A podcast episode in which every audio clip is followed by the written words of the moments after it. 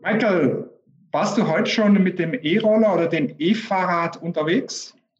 Das ist in der Tat so. Ich bin heute Morgen schon mit dem E-Scooter äh, von A nach B gefahren und dementsprechend ja, klares äh, Thema Mikromobilität mit äh, dem E-Scooter schon benutzt. Das Team vom New Mobility Planet heißt Sie herzlich willkommen an Bord. Ihre Gastgeber sind Björn Bender von der SBB und Andreas Hermann vom Institut für Mobilität an der Universität St. Gallen. Liebe Zuhörerinnen, liebe Zuhörer, herzlich willkommen zum New Mobility Planet. Äh, wir freuen uns ganz besonders, äh, Björn Bender und ich, Michael Brecht begrüßen zu dürfen. Er ist Consultant, Investor im Bereich New Mobility, Logistics, wir werden gleich darüber reden, und Herausgeber einer Plattform, einer Zeitschrift für Smart Mobility Management. Michael, schön, dass du heute dabei bist. Schön, dass es geklappt hat. Ja, vielen Dank für die Einladung, dir, Andreas, und auch dir, Björn. Wunderbar. Michael, hilf uns da mal weiter. Es gibt ja unglaublich viel, was sich in diesem Micromobility-Markt tut. Da gibt es inzwischen auch Überlappungen mit traditioneller Mobilität. Inzwischen reden wir ja da auch von so Light Vehicle-Fahrzeuge. Sind es überhaupt Fahrzeuge? Ist es Micromobilität? Wo stehen wir da? Kannst du uns da mal kurz ein klein wenig helfen? Ja, gerne. Also das äh, Thema Light Electric Vehicles von dir angesprochen kann tatsächlich aus mehreren Gesichtspunkten heraus betrachtet werden. Entweder schauen wir uns das an im, als ein Teil der Mikromobilitätsfahrzeuge. Äh, da haben wir ja im Wesentlichen als elektrisch orientierte Fahrzeuge die neuen E-Scooter, die im Wesentlichen als Sharing-Fahrzeuge in Europa bekannt sind. Äh, wir haben E-Bikes, äh, es gibt die E-Mopeds, das sind die zum Draufsetzen. Und da wären dann die Light Electric Vehicles, also als äh, Klasse unterhalb der PKWs, als, als Fahrzeug, welches die längsten Distanzen, also so zehn Kilometer plus, fahren wird oder dafür eingesetzt wird. Wenn man es von der anderen Seite betrachtet, dann ist das Light Electric Vehicle auch vom Gesetzgeber her, sowohl in der Schweiz als auch in Deutschland, äh, eine Stufe unterhalb des PKWs. Das heißt, es ist ein Fahrzeug, welches nicht den gleichen Herausforderungen eines äh, PKWs äh, äh, gestellt ist und trotzdem als ein äh, Fahrzeug gerne verwandt gesehen wird, dadurch, dass es bestimmte Funktionen des PKWs mitnutzt. Ähm, für was wird es vor allem eingesetzt? Man kann sich das ja äh, nicht nur in Personen, für die Personenbeförderung vorstellen, sondern sehr, auch sehr gut im Cargo-Bereich. Gibt es da schon so Anwendungscases, äh, so Anwendungsszenarien? Ja, für Light Electric Vehicles gibt es schon seit vielen, vielen Jahren, fast schon Jahrzehnten Anwendungsfälle. Das vielleicht bekannteste Light Electric Vehicle ist ähm, eigentlich auf den Golfkursen unterwegs, ja, also der Golfkart, denn der ist elektrisch und den gibt es nun wirklich schon seit vielen Jahrzehnten, sowohl in den USA als auch hier auf europäischen Golfplätzen. Und insofern sind wir dem Light Electric Vehicle wahrscheinlich alle schon mal begegnet. Äh, für die Straßentauglichkeit äh, ist dieses Fahrzeug wahrscheinlich nicht geeignet. Aber du hast ganz recht, wir haben tatsächlich äh, Fahrzeuge, die heute in den Verkehr nach und nach Einzug finden. Und gerade in der Schweiz gibt es ja durchaus Erfolgsbeispiele, die sich in den letzten, sagen wir mal, 20, 25 Jahren entwickelt haben. Äh, das ist äh, sowohl aus den universitären Gegenden gekommen. Da hat ein ETH-Team zum Beispiel mit Twike für die äh, Weltausstellung in Vancouver ein Fahrzeug entwickelt, was 1986 ursprünglich schon mal entwickelt wurde. Also ist auch schon ein paar Jahre her. Und da gibt es mit Micolino und äh, Enu zwei weitere Anbieter, die heute auf die Straßen kommen. Vielleicht können wir über so Praxisbeispiele nachher nochmal reden. Aber wir sehen eben, dass dieses Fahrzeug schon relativ lang und unterwegs ist. Wir haben es halt in der Durchdringung in unseren Städten noch nicht gesehen. Die jetzigen, die jetzigen urbanen Diskussionen führen allerdings dazu, dass wir deutlich mehr von diesen LEVs sehen werden. Björn, das ist doch die perfekte Ergänzung auf der letzten Meile für eure Angebote, oder? Ja, das ist es. Und ähm, ich teile auch genau, Michael, deine, deine Perspektive. Ne? Das Thema gibt es seit Jahrzehnten. Ne? Golfplätze ist wirklich das beste Beispiel. Mhm. Und jetzt, jetzt verändern sich die Anwendungsfälle durch die Technologie, die natürlich jetzt mit den Jahren ne, mitgewachsen ist. Und ähm, wir schauen uns das eigentlich in zweierlei Hinsicht an. Ja? Also Michael hat schon zwei Beispiele angesprochen. Es geht natürlich viel um, um erste, letzte Meile. Es geht viel um Zugang zum Mobilitätshub, zum Bahnhof ähm, was, was sicherlich äh, ein extrem spannendes Gefährt ist, nämlich äh, egal, ob man es als Familie oder alleine oder auch im Kollektiven ähm, einsetzt, nochmal ganz andere Anwendungsfälle bietet als ein ja, klassisches Fahrrad, ein Velo, ein E-Bike heute. Und zum anderen natürlich für die innerstädtische Logistik, ja, also Feinverteilung, ähm, beispielsweise auf dem Smart äh, City Lab in Basel, auf dem Basel-Wolf-Areal, ähm, schauen wir uns genau diese Themen an. Ne? Die laufen unter ganz unterschiedlichen Namen, jetzt Fahrradrikscha und ähm, ich glaube auch TCS hat jetzt mit Smargo äh, ein neues Produkt rausgebracht, wo, wo auch Umzüge, urbane Umzüge unterstützen soll, also private Umzüge von A nach B. Also es gibt ganz, ganz unterschiedliche Anwendungsfälle und ähm, das macht es eigentlich jetzt so spannend, weil natürlich ein Flächenbedarf, Michael, ne, anders aussieht als von einem normalen Fahrzeug. Mhm. Ähm, es ist natürlich Emission, äh, emissionsfrei, es bietet ganz andere Möglichkeiten auch in der in der ja in der Unterbringung, im Abstellen. Also das sind viele viele Elemente, die sich doch gewaltig unterscheiden in meiner persönlichen Perspektive von einem Auto. Und deswegen vielleicht die Frage so auch in deine Richtung. Ne? Ich habe manchmal das Gefühl, wir wollen aus dem LEV ein Auto machen, mhm. aber eigentlich hat es vielleicht ja auch vier Räder und, und, und teilweise ein Lenkrad, aber so viel mehr doch gar nicht gemein. Ähm, wie schaust du da drauf? Also machen wir da künstlich was, wo wir auch in Regularien pressen wollen, was eigentlich gar nicht reinpasst? Naja, das hängt im Wesentlichen damit zusammen, dass neue Dinge, also Innovationen generell in der Masse erstmal kritisch beäugt werden. Ja, also wenn du heute versuchst, ein, äh, äh ein, jemand, der seit 20 Jahren, seit 15 Jahren, vielleicht noch länger äh, mit dem eigenen Auto in die Innenstadt gefahren ist, den heutzutage von seinen Gewohnheiten wegzubringen und in ein anderes, äh, meist auch multimodales Verkehrsmittel mit hineinsetzen oder gar ihn in ein Light Electric Vehicle zu setzen, dann ist da erstmal eine gewisse Abhaltung. Das ist vielleicht auch ganz menschlich, dass man vielen Dingen auch erstmal sehr kritisch gegenübersteht. Also mal mindestens hier in Europa. Ähm, wir haben äh, mit den Light Electric Vehicles, glaube ich, drei große Vorteile. Wir bringen A, ein elektrisches Fahrzeug. Das ist sicherlich mal vom Betrieb her emissionsfrei, auch wenn wir sicherlich über äh, Produktion und ähnliche Dinge äh, sprechen können. Aber faktisch gesehen haben wir hier mit einer äh, emissionsarmen, mit einem emissionsarmen Betrieb zu tun. Deshalb auch Light Electric Vehicle. Ja. Zum Zweiten ähm, ist der Platzbedarf und auch das Gewicht deutlich anders. Ja. Also wir haben es hier im Vergleich mal als Beispiel den Microlino. Ja, da sind wir mit äh, circa 425, 450 Kilogramm pro Fahrzeug unterwegs, bevor die Batterie drin steckt. Es kommt ein bisschen auf an, welche Größe man da wählt. Ein typisches klassischer PKW hat heute 1,6 Tonnen. Ja, also das Vierfache. Dementsprechend haben wir da tatsächlich bewegen wir deutlich, deutlich weniger Blech durch die Gegend und wir brauchen auch weniger Platz. Das heißt, wir haben im, im Schnitt ungefähr ein Drittel an äh, Fahrzeug äh, ähm, da stehen, was die, was die um, Umfassung oder die Maße angeht. Und das ist natürlich gerade in den urbanen Situationen, in denen wir heute stehen, ein massiver Vorteil für Light Electric Vehicles. Und der dritte Case ist für mich der, der Connectivity Case, also der, der mhm. Case, der dann in Richtung Sharing geht. Denn alleine heute mit einem Elektrofahrzeug in die inneren Städte zu fahren, heißt ja noch keinen Vorteil schaffen. Denn wir haben dann nach wie vor genauso viele Fahrzeuge auf der Straße. Wir müssen dahin kommen, dass wir mit kleineren Fahrzeugen und vor allen Dingen Fahrzeugen, die teilbar sind, urbanen Verkehr zukünftig bespielen. Es gibt Städte, die machen das schon ganz großartig. Äh, nehmen wir mal Paris als Beispiel. Ähm, da können sicherlich der Andreas auch noch mal ein bisschen was zu erzählen. Aber faktisch gesehen ist Paris ein schönes Beispiel dafür, wie wir mit einer Light Electric Vehicle Flotte, die teilbar ist, sogar Bevölkerungsschichten, die jünger sind als 18, also in Paris geht das mit dem Citroën Ami zum Beispiel ab 14 Jahren los, Zugang zur Mobilität schaffen und damit Zugang zu ganz wichtigen Funktionen in unseren urbanen Zentren schaffen.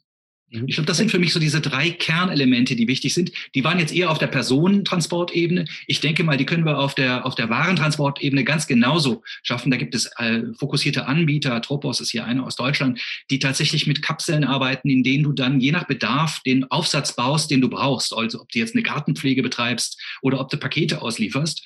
Faktisch gesehen ist dieser, diese Basis, äh, dieses Basispod einsetzbar für, für alle möglichen Funktionen. Und ich glaube, darin liegt der Charme, dass wir uns daran gewöhnen, mit diesen Light Electric Vehicles eine andere Art der Mobilität für unsere urbanen Zentren schaffen.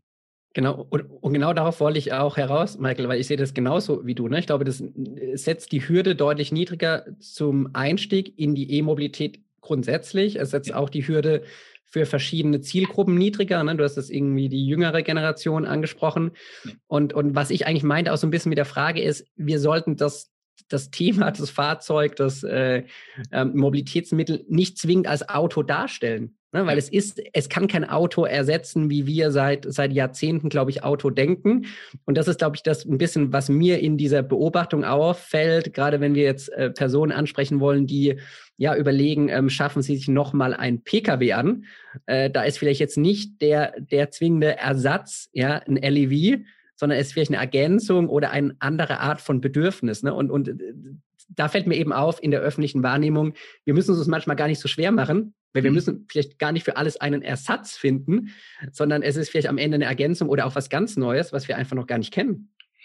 Ja, ich bin ja überzeugt, dass wir mit äh, einer jüngeren Generation, und Björn, damit möchte ich dir auf jeden Fall nicht zu nahe treten, aber wenn wir mal Andreas und mich bezeichnen als eine Generation, deren Kinder jetzt quasi im äh, Markt der Mobilisten, der, der, neuen Mobilisten unterwegs ist, dann sehen wir ja da verschiedene Verhaltensmuster. Ja? Wir sehen einerseits äh, eigentlich den, äh, den Wunsch, gar kein Auto mehr zu besitzen, also kein Pkw mehr zu besitzen, sondern eher über Teilen und äh, sinnvolle Nutzung von multimodalen Lösungen inklusive Zug, inklusive ÖPNV etc. Äh, dort äh, äh, von A nach B zu kommen. Ich sehe das bei meinen Kindern. Ich habe vier Kinder äh, zwischen 24 und 18. Die haben alle kein eigenes Auto. Die teilen. Die sind nun auch alle in Großstädten unterwegs und erleben dort, wie Mobilität halt quasi auch anders genutzt werden kann. Wenn die sich mal ein Auto leihen wollen, um am Wochenende von A nach B auf die weite Strecke zu fahren, dann ist das selten, aber das passiert halt dann ab und zu. Ich glaube, wir müssen weg von dieser Denke, dass wir, äh, die wir in den 60er, 70ern geboren sind, äh, tatsächlich glauben, wir müssten unser eigenes Fahrzeug äh, im Eigentum haben. Das steht 23 Stunden am Tag rum und wird eine Stunde überhaupt genutzt und davon steht es wiederum einen großen Teil im Stau, wenn wir über urbane Situationen nachdenken. Und da ist das Light Electric Vehicle tatsächlich eine Lösung, um äh, uns von A nach B zu bringen, aber sie ist nicht der Ersatz eines, eines Autos. Das kann es auch gar nicht sein. Ja? Muss es aber nicht irgendwie in ein, in ein wenn man jetzt an Frachttransport denkt, in ein, in ein Logistiksystem integriert werden. Ich habe äh, gelernt, dass ähm, vor zehn Jahren wurde eine Apotheke einmal pro Tag beliefert, heute glaube ich sechs oder sieben Mal, vielleicht manchmal sogar zehnmal. Wenn es durch diese neuen Fahrzeuge die Transportkosten runtergehen, könnte es sein, dass man auf die Idee kommt, eine Apotheke 20 Mal pro Tag zu beliefern. Das heißt, die Gefahr ist schon da, dass wir mehr Verkehr generieren. Aber das kann man natürlich abfangen, indem man äh, mit dem Fahrzeug nicht nur eine Apotheke beliefert, sondern auch gleich noch ein Warenhaus oder so irgendwas. Also meine Frage an dich, müsste da drüber nicht irgendwie so, eine, so, so ein Logistikkonzept Konzept stehen, dass, ähm, dass diese, diese Fahrten äh, optimiert, äh, dieser, dieser neuen Cargo-Fahrzeuge? Ähm, Definitiv. Ich glaube, dass wir, dass wir darüber nachdenken müssen, wie wir diesen Warentransport nicht auf eine One-on-One-Distanz sehen, sondern wie wir sie integrieren in einen in ein Mobilitätskonzept. Und das ist tatsächlich das, was, was vielen Städten unheimlich schwer fällt. Ja. Ähm, äh, wir sehen Versuche, also ich kann von diversen Beispielen, auch wieder aus Paris oder auch Rotterdam äh, nennen, in denen eben diese, diese, äh, der Einzelhandel sich zum Beispiel zusammentut, um dann gemeinsam Belieferungen zu bekommen von diesen Themen. Das wird zum Teil natürlich auch induziert durch die Verantwortlichen in den Städten, die einfach Traffic zu bestimmten Zeiten nur noch erlauben und danach ist fertig. Äh, zusätzlich werden ähm, ja, elektrische Fahrzeuge lediglich zugelassen in bestimmten Regionen. Äh, in einigen Regionen wird gar kein äh, Lieferverkehr mehr äh, zugelassen. Also sprich, ich glaube, wir, wir müssen uns einfach daran gewöhnen, dass wir auch da auf der Transportebene miteinander denken und über Connectivity-Lösungen äh, quasi Lieferungen optimieren. Das ist übrigens, glaube ich, auch sehr im Sinne der Logistiker, denn kein Logistiker, äh, egal ob das jetzt einer von den bekannten äh, DPDs, Hermes, UPS oder ähnliches ist, oder ob das neue Startups sind, keiner steht gerne an der falschen Stelle auf der Straße, um dort in Kürze ein Paket auszuliefern und mit dem Stressrisiko nicht nur Verkehr zu behindern, sondern auch äh, Kosten zu induzieren, durch die Parktickets oder ähnliches kommen. Das macht keiner gerne. Wir haben einen Fahrermangel, der zusätzlich noch mehr hinzukommt auf der, auf der Logistikerebene, der dramatisch ist. Äh, die finden ja heute schon fast alle keine Fahr Fahrer mehr für ihre Fahrzeuge. Das heißt, wir sind hier auf dem Weg auch in Richtung einer autonomen Kultur eines Tages, klar gefordert, dank digitaler Integration äh, ein, ein ganz neues Denken an Auslieferungen zu gewährleisten. Mhm. Damit bietet sich ja auch die Chance, dann diese Fahrzeuge noch leichter zu machen, wenn wir ja. ähm, ins Autonome hineingehen, ja, noch mal mehr äh, ähm, Strom oder Sprit zu sparen. Ne? Das ist definitiv so. Also du, du, hast zwei Effekte. Das eine ist, äh, sie werden noch leichter und das zweite ist, äh, sie werden kostengünstiger betreibbar. Ja? Mhm. Also wir haben ja im Logistik, in der Logistikbranche äh, einen massiven Kostendruck gerade auf dieser letzten Meile, die der ähm, Björn ja eben angesprochen hat. Und genau diese letzte Meile äh, kostet die meisten äh, Lieferanten extrem viel Geld. Das Ganze ohne Fahrer eines Tages äh, äh in relativ klar strukturierten Umgebungen äh, also sprich Straßen, die bekannt sind, wo jeder Baum, jede, jede Wurzel eines Baums bekannt ist, autonom zu beliefern, ist das Ziel. Und ich denke mal, das ist äh, in einigen Regionen ja auch schon in, in Testphasen mit drin. In den USA zum Beispiel ist das ja durchaus schon äh, in, in wichtigen Test, Testgegenden drin. Es wird also kostengünstiger und es wird, so wie du sagst, auch nochmal effizienter dadurch, dass wir ja Platz und Gewicht sparen im, äh, im Fahrzeug selbst. Jetzt bist du, Michael, ja ein absoluter Schweiz-Kenner äh, und darüber hinaus aber natürlich mit vor allem Motion Magazine und anderen Dingen ähm, äh, einer, der ja die globalen Entwicklungen beobachtet. Ne? Und, und ich würde ja schon für uns herausnehmen in der Schweiz oder auch für uns natürlich bei der SBB, äh, wir sind durchaus explorativ an vielen Stellen unterwegs und, und auch durch mal, durchaus progressiv. Dennoch gibt es natürlich ganz, ganz viele gute, gute Beispiele, von denen wir lernen können, ne? auch wie wir die Mobilität jetzt in der Schweiz gestalten. Fallen dir da konkrete Dinge ein, wo du sagen kannst, ja, da müsstet ihr eigentlich mal, mal genauer hinschauen? Du hast jetzt Paris schon angesprochen. Gibt es noch andere, andere Beispiele? Ja, also das ist natürlich, das ist, das ist ein langes Thema. Wie viel Zeit haben wir heute? Ja. ich glaube, die Highlights wollen wir hören, Michael, die Highlights. Ja, das ist, es gibt tatsächlich irre viele spannende Projekte heutzutage. Ja, und tatsächlich, äh, wenn wir, wenn wir an andere Städte, wir bleiben mal im urbanen Bereich, weil das ist ja für die LEVs sozusagen der, der Einsatzbereich. Ja, äh, wir haben mit, mit Paris, äh, um es nochmal äh, hervorzuheben, äh, eine sehr spannende Bürgermeisterin, die dort viele Dinge so aggressiv vorantreibt, die dem einen oder anderen dort fast schon zu schnell gehen, äh, die mit ihrer 15-Minute-City, also 15 Minuten Stadt, äh, dafür sorgt, dass du innerhalb von 15 Minuten alle Dinge, die du brauchst für dein tägliches Leben, erreichbar hast. Und das Ganze in der ähm, äh, Peripherik, also innerhalb des, des Autobahnringes. Das ist eine Sondersituation, die nicht vergleichbar ist mit anderen Städten. London geht da ganz anders vor. Äh, London hat sich aber tatsächlich, ich war äh, für zwei Jahre oder zweieinhalb Jahre in, in den 90ern, Ende der 90er in London, äh, da wäre ich mit dem Fahrrad um Gottes Willen nicht in die City gefahren, um dort zu arbeiten. Heute äh, fährst du besser mit dem Fahrrad als mit irgendwas anderem, weil du tatsächlich mit dem Fahrrad am schnellsten und auch natürlich äh, für dich selbst sportlich gesehen am besten, also für den, für den eigenen Körper äh, unterwegs bist. Das heißt, die Städte gehen selber ganz aggressiv diese Themen an. Und ähm, in London werden wir zum Beispiel mit den Light Electric Vehicles eher auf der Warenseite als auf der Personenseite ähm, äh, Traffic sehen. Davon bin ich überzeugt. Das gleiche gilt übrigens auch für Kopenhagen, wo wir tatsächlich auf der Fahrradseite sehr viel sehen. Die sind jetzt gerade schon dabei, auf der Mikromobilitätsseite die E-Scooter zum Beispiel wieder zu verbannen, weil die sagen, wir sind eine Fahrradstadt und wir haben uns eigentlich für Fahrradtraffic ausgebaut. Insofern sieht man in diesen drei Beispielen sehr schöne Möglichkeiten, wie man auch mit, mit einem gewissen zähen Willen Dinge umsetzen kann. Die Schweiz selber hat für mich einen Riesenvorteil. Die Schweiz ist ein Land mit sehr viel Geld und hat deshalb Möglichkeiten, Dinge auszutesten. Und ich weiß, dass äh, bei Andreas in St. Gallen zum Beispiel durchaus äh, viele spannende Projekte eingeläutet wurden gerade auch im Mikromobilitätssegment. Denn in einer, sagen wir mal, so relativ räumlich kleinen, äh, einem kle relativ kleinen Land mit einer sagen wir jetzt nicht gerade 10 Millionen Stadt dabei, die jetzt alles absorbiert, à la Paris oder à la London, ist es natürlich auch schön, dass man lokale, sprich regionale Dinge testen kann. Äh, Negativbeispiel für mich war immer Zürich. Morgens um, ich bin äh, aus Deutschland äh, zu meiner Doodle-Zeit, zu, äh, ich war drei Jahre dort CEO in Zürich, ähm, äh, alle drei Wochen mit dem Auto reingefahren, morgen, Montagmorgens. Wenn ich eine Viertelstunde zu spät war, stand ich eine Stunde länger im Stau. Ich bin nach Zürich nicht reingekommen. Ich habe auch in Zürich mein Auto nie benutzt, weil ich immer das Gefühl hatte, das bringt dort nichts. Äh, bin mir sicher, dass sich da einiges verändert hat, auch dank Anbieter wie äh, euch, die ihr sehr dafür gesorgt habt, dass, dass sozusagen die Frequenz auch mit öffentlichen also mit der SPD, SBB in dem Fall äh, nutzbar ist.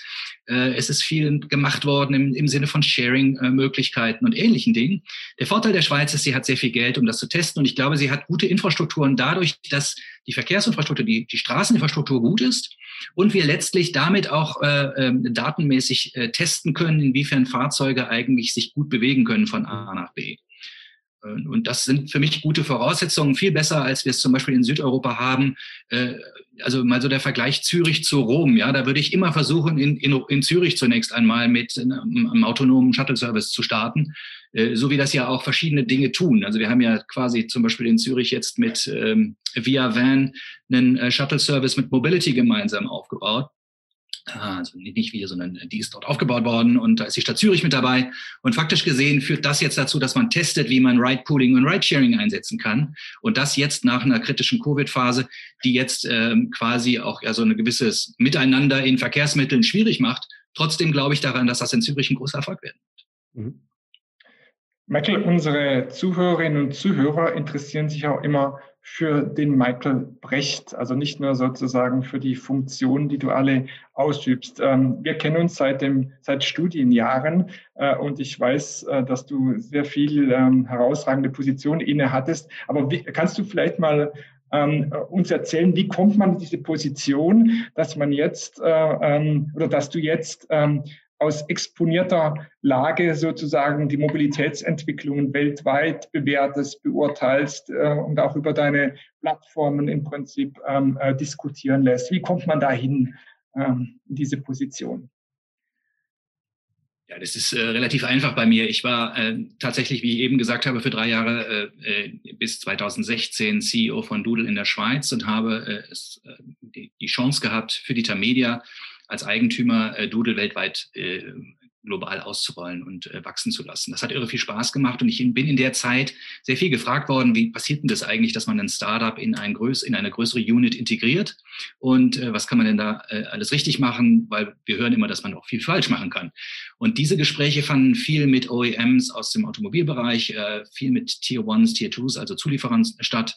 Und ich habe dann quasi meine Liebe entdeckt äh, zu, zur Mobilitätslösung, weniger auf der Fahrzeugseite, sondern tatsächlich sehr schnell über die digitalen Lösungen und über diese Transformation, die dort stattfindet.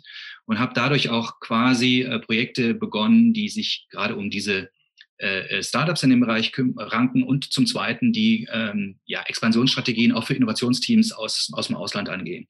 Äh, ich bin ein bisschen getrieben durch meine Kinder, ich gebe das ganz ehrlich zu, weil die sind nun alle in einem Alter, wo es darum geht, dass wir uns alle auch Gedanken darüber machen, wie gehen wir denn eigentlich mit unserem urbanen Verkehr in der Zukunft um und ähm, sehe dort einen sehr interessanten Challenge, wenn wir denn dann abends mal äh, zu Tische sitzen und muss mich da schon anstrengen, dass ich da mit so klassischen Methoden nach dem Motto, ich brauche aber mein Auto, äh, auch zurechtkomme und dort meine Rolle stehen kann. Vor allen Dingen bei drei äh, jungen Damen unter den Vieren ist es tatsächlich so, dass er ähm, auch da von der, von der, von der Frauenstimme her äh, starken starken Druck bekommen. Ich finde das super spannend, weil die studieren in Rotterdam, in Paris, in Edinburgh, in Vancouver. Ja, also insofern haben wir genau die Städte, in denen auch wahnsinnig viel passiert. Und so habe ich quasi am Abendbrottisch, wenn wir denn mal zusammen sind, äh, so die lebenden Beispiele dafür, was tatsächlich draußen alles passiert. Das macht mir wahnsinnig viel Spaß. Ich bin in der Nähe der Hochschule St. Gallen, was so mein Thema angeht, mache dort mit einem Kollegen gemeinsam äh, ein Clubhouse Talk jeden Donnerstagabend und äh, bin natürlich durch die ganzen internationalen Themen relativ stark vernetzt, von London über Paris bis nach Tel Aviv. So bin ich da reingerutscht und es macht wahnsinnig viel Spaß, weil ich finde einfach, dass es ein Thema ist, was zeitlos ist und wo es uns jetzt daran liegt, äh, äh, die Basis zu schaffen, dass wir urbanen Verkehr zukünftig auch wieder genießen können. In München zum Beispiel kann ich das im Moment nicht. Wir leben im Moment in der Nähe von München. Da ist es eher mühsam aufgrund der Stautechniken etc., Stauthematik. Also ich glaube, man kann da eine ganze Menge auch über über Begeisterung und äh, schauen, was um einen herum passiert, äh, beitragen. Und meine Lösungen, die ich sozusagen auch mit meinen Kunden erarbeite, bringen hoffentlich eine etwas verbesserte Mobilitätsinfrastruktur der Zukunft zustande. Hat es dein, Michael, hat es dein persönliches Mobilitätsverhalten in den letzten Jahren geändert? Du hast gesagt, du bist so 20, seit 2016 eigentlich tief in der Branche. Wie, wie bewegst du dich anders äh, voran als vor fünf Jahren? Also ich bin definitiv weg von privaten Fahrten gekommen, äh, auch wenn ich das Auto nicht immer, also nicht immer stehen lassen kann, weil es gibt einfach Strecken, die sind schlecht verbunden, gerade hier in Bayern hier unten. Ähm, wir haben, äh, ich, ich, bin tatsächlich jemand, der ausschließlich für die Fernstrecke den Zug nimmt innerhalb von äh, Deutschland, wenn es geht, auch in Europa. Äh, also nach Paris zum Beispiel, der TGW ist viel besser als alles andere, was ich da sonst an Fahrzeugen äh, äh, benutzen könnte. Ja, und ich teste natürlich auch so ein bisschen durch, durch die äh, Startups, die ich da betreue, alle möglichen Mikromobilitätsdienste in den Städten. Versuche auch immer, wenn ich irgendwo bin, irgendwas, äh, irgendeine neue App mir zu nehmen, um zu schauen, passt, passt das denn eigentlich so von der eigenen App oder muss man das vielleicht integrieren in eine größere App? Ich finde ja immer noch, dass die SBB eigentlich die perfekte Organisation ist, um in der Schweiz eine super App zu schaffen und dort alle möglichen Verkehrsdienstleister mit zu integrieren. Und ähm, das, äh, das sind so Dinge, die meine, meine eigene Mobilität tatsächlich beeinflussen, ja. Ja, bevor ich, Andreas, bevor ich zu dir übergebe, ich wollte nur sagen, äh, Mobility Carsharing und auch Park and Rail als äh, Parkplatzangebot wird dieses Jahr noch in die App integriert. So, jetzt, darfst du, jetzt darfst du gerne den Schluss machen, Andreas. Ja, nehmen wir das als Aufruf nach Bern. Ähm, aus Bayern bzw. St. Gallen der Aufruf nach Bern über die Master-App nachzudenken, beziehungsweise du hast schon angedeutet, dass ihr auf dem Weg dahin seid. Michael, Begegnungen mit dir sind immer spannend, inspirierend. Äh, vielen Dank, dass du heute Zeit hast. Es war toll, äh, dich zu hören, mit dir zu sprechen und äh, ich freue mich schon auf die nächste physische Begegnung. Wir kommen ja dieser Situation immer näher. Freue mich drauf. Danke, dass du dabei warst. Herzlichen Dank.